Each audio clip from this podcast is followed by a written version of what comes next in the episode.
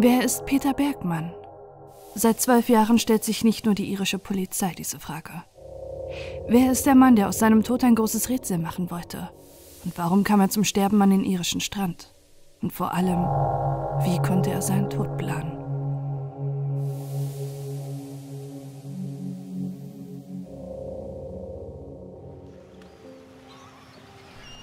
Am 16. Juni 2009 liegt Stille über dem Strand Rosses Point in der irischen Stadt Sligo. Um kurz nach 6 Uhr sind dort nur zwei Männer unterwegs. Es sind Arthur Kinsella und sein Sohn Brian, der gerade für den Triathlon trainiert. An diesem Morgen herrscht Ebbe am Strand und enthüllt einen schockierenden Anblick. Am Strand von Rosses Point liegt eine Leiche. Es ist ein Mann, der zwischen 50 und 65 Jahre alt ist. Er scheint ertrunken zu sein. Sofort rufen Arthur und sein Sohn die Polizei, die zwar die Leiche bergen, jedoch nicht feststellen können, wer der Tote ist. Er hat keinen Ausweis bei sich oder andere Dokumente, die ihn identifizieren können. Alles, was die Polizei am Strand findet und scheinbar ihm gehört, ist ein Stapel Kleidung, der ordentlich zusammengelegt auf einem Felsen liegt. Die Etiketten aus seinen Kleidungsstücken sind herausgeschnitten. Es kann allerdings anhand der Hersteller herausgefunden werden, dass seine schwarze Lederjacke und seine Hose bei C&A gekauft wurden. Zusätzlich hat er eine Packung Soft- und Sichertaschentücher bei sich und Schmerztabletten, die nur in Deutschland vertrieben werden. Ist der Tote also Deutscher? Cliff Kilgallen führt einen Tag nach dem Fund der Leiche die Obduktion durch. Vor dem Pathologen liegt ein älterer, schlanker Mann mit kurzen, gepflegten grauen Haaren. Er ist 1,79 Meter groß, hat blaue Augen und einen auffälligen Goldzahn im Oberkiefer. Dafür, dass man davon ausgeht, dass er bei einem Badeunfall ertrunken ist, trägt er merkwürdige Kleidung zum Schwimmen. Er hat eine grüne Speedo-Badehose an, darüber trägt er eine Unterhose und ein blaues Shirt. Cliff Kilgallen stellt fest, dass der Unbekannte schwer krank war. Er hatte Prostatakrebs im Endstadium. Die Metastasen sind bereits in der Lunge und in den Knochen. Der Pathologe ist sich sicher, dass der Mann von seiner schweren Erkrankung gewusst haben muss. Er muss schon lange Schmerzen und Einschränkungen gehabt haben. Außerdem hat er nur noch eine Niere. Die andere wurde ihm bereits vor längerer Zeit entfernt und er hatte in der Vergangenheit Probleme mit dem Herzen. Trotz des fortgeschrittenen Krebses weist sein Körper keine Rückstände von Schmerzmitteln oder anderen Medikamenten auf, die er in seinem Zustand hätte eigentlich nehmen müssen. Doch Cliff Kilgallen stellt noch etwas fest. Das erste Rätsel um den unbekannten Toten. Er ist nicht durch Ertrinken gestorben. Ein akuter Herzstillstand, also ein Herzinfarkt, war seine Todesursache. Zuerst vermuten der Pathologe und die Polizei, dass der Mann bei einem Strandspaziergang einen Herzinfarkt erlitten hatte und dadurch am Strand starb. Doch als sie die letzten Tage des Mannes rekonstruieren können, wird ihnen klar, welches Ausmaß dieser Fall hat. Der Unbekannte wollte absichtlich ein Mysterium hinterlassen. Seine Reise beginnt am 12. Juni 2009. Warum der Unbekannte nach Nordirland gekommen ist, ist unklar. Sicher scheint nur, dass er nicht in Irland lebt, sondern aus einem deutschsprachigen Land kommt. Ebenso ist nicht geklärt, wie er überhaupt einreisen konnte. Es gibt keine Einreisedokumente des Mannes und niemand hat ihn auf einem Schiff, im Zug oder am Flughafen einreisen sehen. Am 12. Juni um 16 Uhr nimmt das erste Mal eine Überwachungskamera den Mann am Busbahnhof in Derry auf. Er trägt eine Brille und hat eine schwarze Reise und eine Laptoptasche bei sich. Dort steigt er in den Bus, der zur Kleinstadt Sligo fährt. Zweieinhalb Stunden später kommt er dort an und steigt aus dem Bus. In Sligo nimmt er sich ein Taxi und bittet den Fahrer, ihn zu einem günstigen Hotel zu fahren. Er scheint sich somit nicht in Sligo auszukennen, denn rund um den Busbahnhof gibt es viele Hotels, in denen er hätte einchecken können. Der Taxifahrer fährt ihn zum Sligo City Hotel. Obwohl der Taxifahrer als auch alle anderen Menschen, die in den Tagen mit dem Mann reden, sagen unabhängig voneinander aus, dass der Unbekannte einen starken deutschen Akzent hatte. Um 18.25 Uhr checkt er in das Hotel ein und registriert sich unter dem Namen Peter Bergmann und gibt eine Adresse in Wien an, die nicht existiert.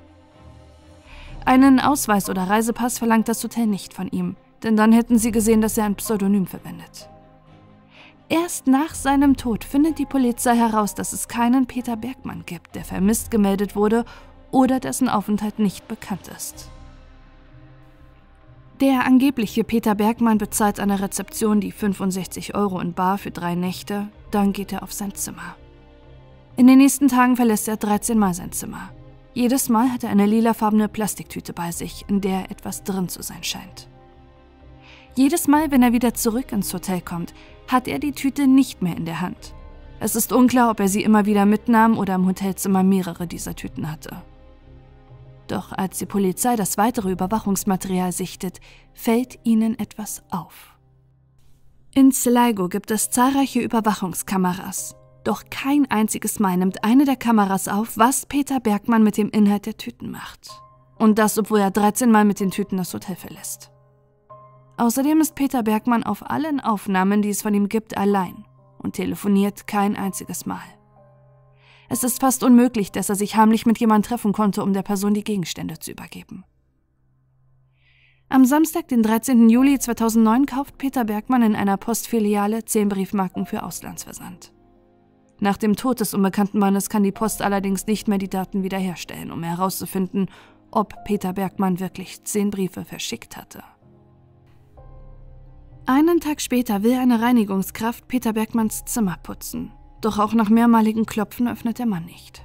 Das Hotelpersonal ist besorgt, dass ihm etwas passiert sein könnte und sperrt deshalb die Tür auf. Vor ihnen steht ein verdutzter Peter Bergmann. Das Hotelpersonal beschreibt es, als sei er bei etwas ertappt worden. Doch gleichzeitig wirkt er, als sei er froh, dass nur das Hotelpersonal vor ihm steht. Hat er vielleicht jemand anderes erwartet? Hatte er vor jemandem Angst oder war sogar geflohen? Später am Tag steht Peter Bergmann mit einer Stadtkarte an der Straße, bevor er in ein Taxi steigt. Der Taxifahrer sagt gegenüber der Polizei aus, dass der Mann zum Strand Hill wollte, um zu schwimmen. Der Taxifahrer rät ihm davon allerdings ab, da dies ein Surferstrand ist. Im Nachhinein hält die Polizei es für möglich, dass Peter Bergmann sich absichtlich den ersten Strand ausgesucht hatte, denn dort gibt es die Statue Deadman's Point. Sie würde somit gut zum Mysterium passen, das Peter Bergmann anscheinend schaffen wollte. Der Taxifahrer empfiehlt ihm daraufhin den Strand Rosses Point. Peter Bergmann will, dass er ihn hinfährt. Er erzählt dem Taxifahrer, dass er aus Österreich kommen würde. Vor allem sein auffälliger Goldzahn fällt dem Fahrer auf.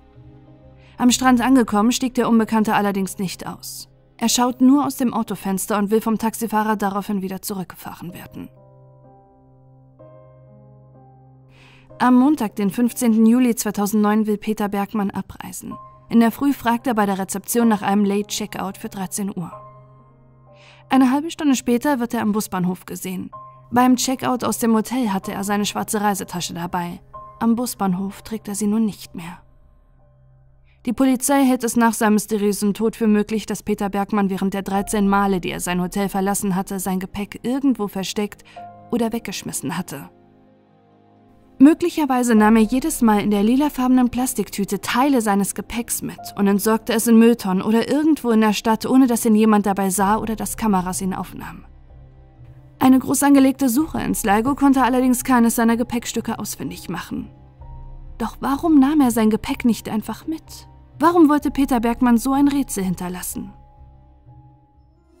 Am Busbahnhof nehmen Kameras auf, wie sich Peter Bergmann am 15. Juni 2009 in einem Café ein Cappuccino und ein Toasted Sandwich bestellt. Er setzt sich an den Tisch zu einer Frau und einem Mann, doch die drei reden nicht miteinander. Die Zeugin sagt später gegenüber der Polizei aus, dass Peter Bergmann etwas auf einen Zettel schrieb, den er aus seiner Laptoptasche holte. Kurz danach hielt er inne und warf den Zettel weg. Auch Überwachungskameras nehmen das Ganze auf. Doch der Zettel wird nach der Sichtung der Überwachungskameras nicht mehr gefunden. Auch die Frau am Tisch konnte nicht erkennen, was er dort notiert hatte. Eine Stunde später um 14.40 Uhr steigt der mysteriöse Mann in einen Bus zum Strand Rosses Point. Dem Busfahrer fällt Peter Bergmann auf. Er sagt später gegenüber der Polizei, er hat auf mich definitiv nicht wie jemand gewirkt, der vorhatte, schwimmen zu gehen. Er sah aus, als hätte er gleich einen Geschäftstermin. Am Strand sind an diesem Sonntagnachmittag viele Menschen. Insgesamt 16 Personen sehen Peter Bergmann am Strand. Er fällt allen auf, da er untypisch für den Strand gekleidet ist. Eine Zeugin sagt aus, da war dieser Mann, der am Strand auf und ab ging. Er hatte seine Hosen bis zu den Knien hochgekrempelt, trug eine schwarze Jacke und trottete irgendwie schwerfällig dahin. Um 23.50 Uhr sehen das letzte Mal Menschen, wie Peter Bergmann mit seiner lila Plastiktüte am Strand entlang schlendert. Nur sieben Stunden später wird er tot gefunden. Doch sein Tod ist wohl das größte Mysterium im Fall Peter Bergmann. Über Tage versucht er ein Rätsel aufzubauen. Der falsche Name, die falsche Adresse, das Verschwindenlassen seines Gepäcks und die Verschleierung seiner Identität. Alles scheint so, als hätte er seinen mysteriösen Tod am Strand geplant. Doch wie hatte er das gemacht? Peter Bergmann hat sich nicht selbst das Leben genommen und wurde nicht umgebracht. Er starb an einem Herzinfarkt. Doch woher wusste er, dass er an diesem Abend am Strand sterben wird? Nachdem die Polizei von Sligo die Überwachungsaufnahmen gesichtet hat, beginnen die Ermittlungen kurz nach seinem Tod. Es gibt nur wenige Ansatzpunkte, um herauszufinden, wer Peter Bergmann wirklich war. Einer dieser Hinweise ist sein starker deutscher Akzent. Da er bei seinem Check-in eine Wiener Adresse angab, wird sowohl die deutsche als auch die österreichische Polizei mit in die Ermittlungen einbezogen. Eine Möglichkeit zu wissen, woher Peter Bergmann wirklich kam, ist seine Anreise – doch es gibt keine Überwachungsaufzeichnung oder Papiere, die beweisen, wie der rätselhafte Mann nach Irland einreisen konnte. Alles ist soweit möglich. Er reiste über Großbritannien ein, er kam mit der Fähre nach Irland oder auch mit dem Flugzeug oder dem Zug. Er gibt außerdem eine falsche Postleitzahl bei seiner angeblichen Wiener Adresse an. Trotzdem entspricht der Aufbau der Postleitzahl mit vier Ziffern dem österreichischen Modell und nicht dem deutschen mit fünf Ziffern als Postleitzahl. Zumindest kannte Peter Bergmann sich dahingehend aus. Es scheint jedoch wahrscheinlicher, dass Peter Bergmann wirklich aus Deutschland kam. Dafür sprechen die Schmerzmittel, die nur in Deutschland verschrieben werden. Doch auch sein Gepäck wirft viele Fragen auf. Nicht nur, dass er anscheinend über Tage Teile seiner Sachen entsorgt hatte. Nach seinem Tod fehlen auch viele seiner Gegenstände, die er noch bei sich im Bus hatte.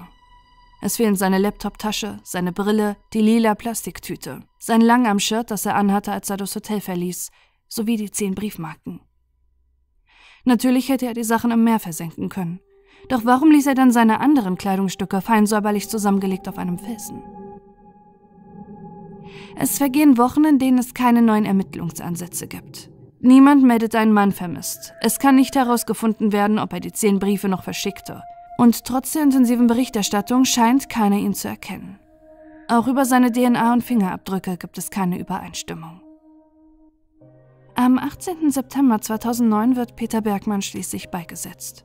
Nur die Polizei erweist ihm dabei die letzte Ehre. Seitdem liegt er in einem namenlosen Grab auf dem Friedhof in Sligo bestattet. Eingeäschert wurde Peter Bergmann allerdings nicht. Es besteht jederzeit die Möglichkeit, dass eine DNA-Analyse endlich seine Identität klären könnte. Bis heute hofft die Polizei endlich aufdecken zu können, warum der Unbekannte nach Irland kam und mit seinem Tod ein riesiges Rätsel entfachen wollte. Mittlerweile sind zwölf Jahre vergangen, in denen all die Fragen um Peter Bergmanns Tod immer noch nicht beantwortet werden konnten. Bis heute fragt sich der Chefermittler im Fall, was mit dem Unbekannten passiert sein kann. Wenn jemand stirbt, dann ist das eine furchtbare Sache. Aber warum tut man auch noch alles dafür, um seine Identität zu verschleiern? Dieser Mann kam nicht einfach nach Irland, um zu sterben. Besonders merkwürdig ist auch, dass scheinbar niemand Peter Bergmann zu kennen scheint. Dabei ist es unmöglich, dass ein Mann in seinem Alter keine Nachbarn, Verwandten oder Menschen ihn kennen, mit denen er einmal zusammengearbeitet hatte. Auch seine Krankengeschichte lässt vermuten, dass er in medizinischer Behandlung gewesen sein musste. Der Prostatakrebs war so weit fortgeschritten, dass er von seiner Erkrankung gewusst haben musste. Er hätte auch ohne den Herzstillstand nur noch wenige Wochen zu leben gehabt. Doch warum meldet sich niemand, der ihn in der Vergangenheit behandelt hatte? In den Jahren nach seinem Tod kommt auch immer wieder eine Theorie auf. Der Tod von Peter Bergmann erinnert stark an den des Somerton-Mannes. 1948 wurde ein toter Mann am australischen Strand in Adelaide gefunden. Seine Etiketten waren aus der Kleidung entfernt und bis heute ist seine Identität nicht geklärt.